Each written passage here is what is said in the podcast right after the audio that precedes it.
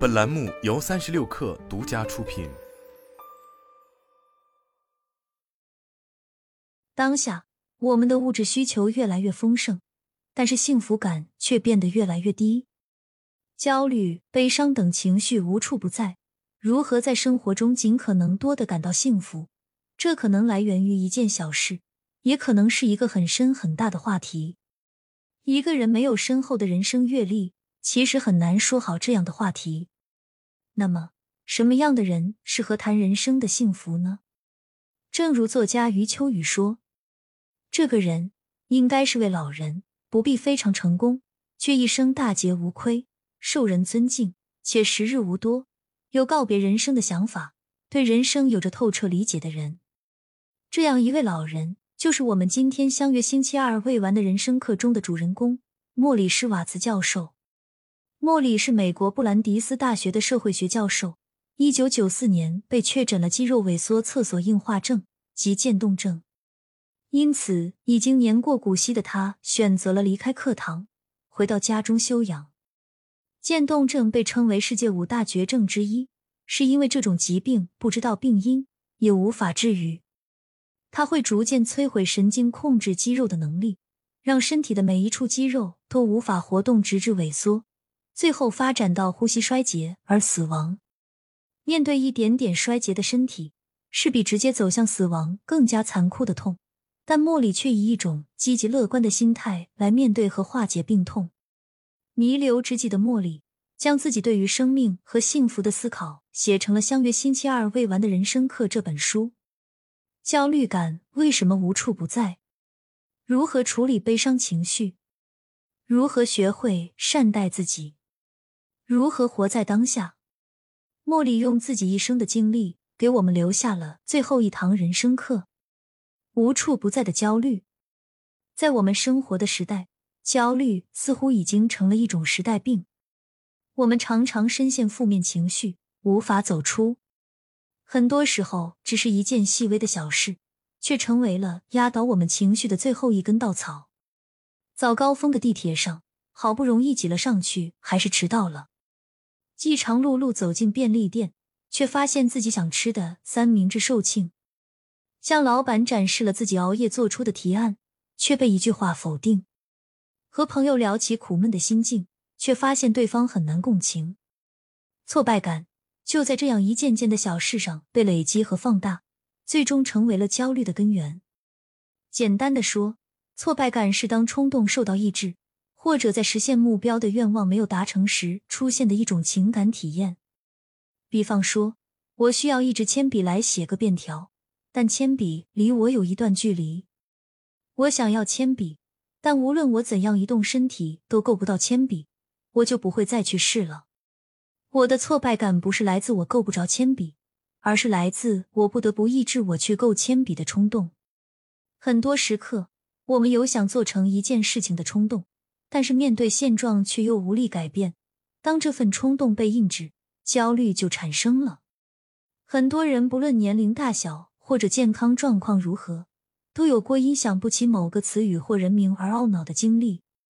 很多时候，我想说一句话，但就是想不出来其中一个单词怎么说，于是我非常沮丧。但是如果我停止绞尽脑汁的想答案，那个词通常就会自动在脑海中浮现出来。这种情况我经历过无数次。我知道我最终一定会记起来那个词语，但是我就是想立马得到答案。这就是挫败感的一个基本特点。我希望在需要时就能得到想要的东西，如果得不到，我就会沮丧。但倘若我不再要求即刻便得到，这种挫败感就会减少。焦虑感也会得到适当的缓解。要缓解这种挫败感带来的焦虑，首先要做到的就是客观看待自己，不要因为某件事情没做好就认定自己没有能力。其次，要学会降低预期。我们很多时候拖延，并不是不想去做，而是因为对自己预期过高，定的目标过高，或者想要得到的太多，因此入手开始做的时候发现很难，乱了阵脚。所以，降低你的目标吧，把过高的目标进行分解，一步步来，快速行动起来。最后，记录下每一件让你感到开心的小事。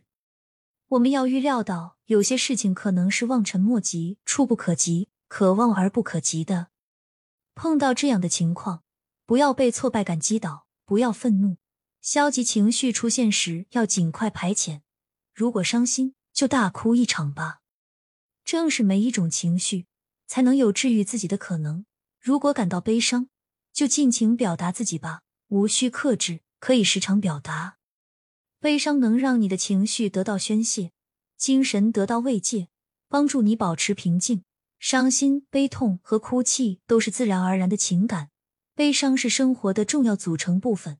这是因为每个人都会经历不幸，年纪越大，经历的变故就越多，因此我们需要学会应对悲伤。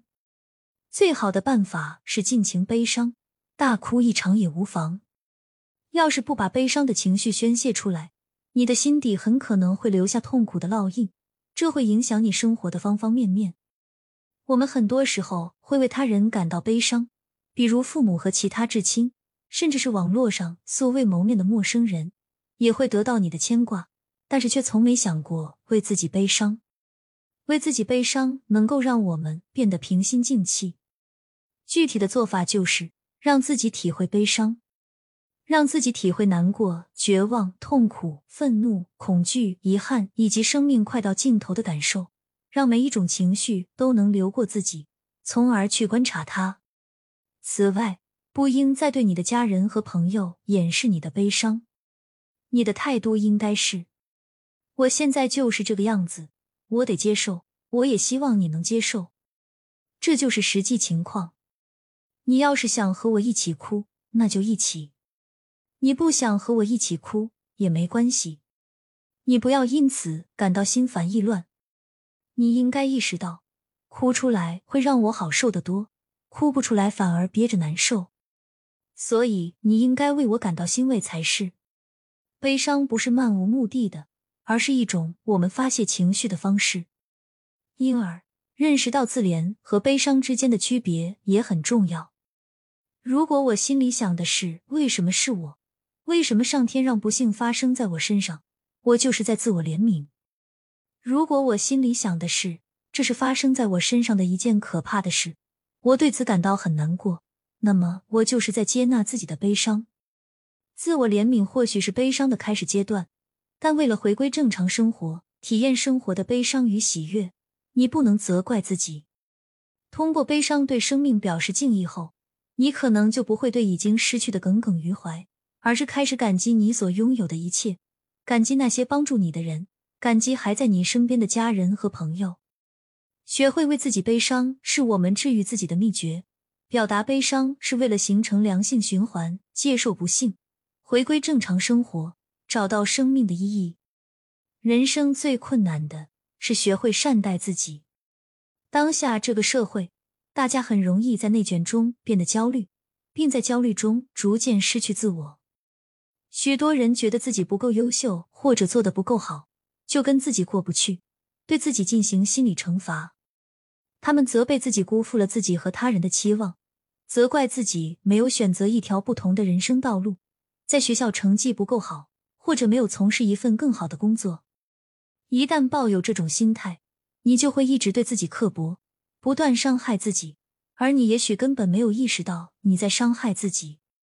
生活中的无数个瞬间，都让我们有很多理由去苛待自己，但最困难的却是学会善待自己。善待自己、爱惜自己非常重要。可以说，你只拥有你自己。你如何怜悯、善待他人，就应当同样的善待自己。如果你能为自己感到难过，接受自己、原谅自己，你就是在善待自己。我们的社会文化鼓励人们在各个方面进行竞争，这让我们很容易陷入难堪的境地。有人赢，就有人输。于是你谴责自己，贬低自己，因为你没有做得更好，你没有赢，你没有取得第一名。但是第二名、第三名又有什么错呢？再也不要以伤害我们身心的方式去评判自己了。每当想到自己不好的事情时，就想想其他好的事情，想想积极的事情。想方设法对自己更加友善、更加温和，让自己成为自己的家长。生活的一剂良药，活在当下。茉莉在书中举了一个小浪花的例子：从前有一朵小浪花，一朵南浪花，它在海面上荡来荡去，开心自在。突然，他意识到自己正被拍击到海岸上去，在这浩瀚的大海中，他正在被推向岸边，即将化为泡沫。天哪！我要大难临头了！他一脸的忧伤和绝望。这时，来了一朵女浪花，上下荡漾着，快活极了。他问他：“你为什么这么沮丧？”南浪花回答：“你不明白吗？我们马上要撞向海岸，消失的无影无踪。”女浪花说：“不是你不明白。”你不是一朵浪花，你是大海的一份子。正是有一朵一朵的浪花，才有了我们看见的大海。而生活也是由一天一天的日子组成的。生活的高潮不是定时出现的，而是你所拥有的每一分一秒。因此，活在当下才是治愈生活的一剂良药。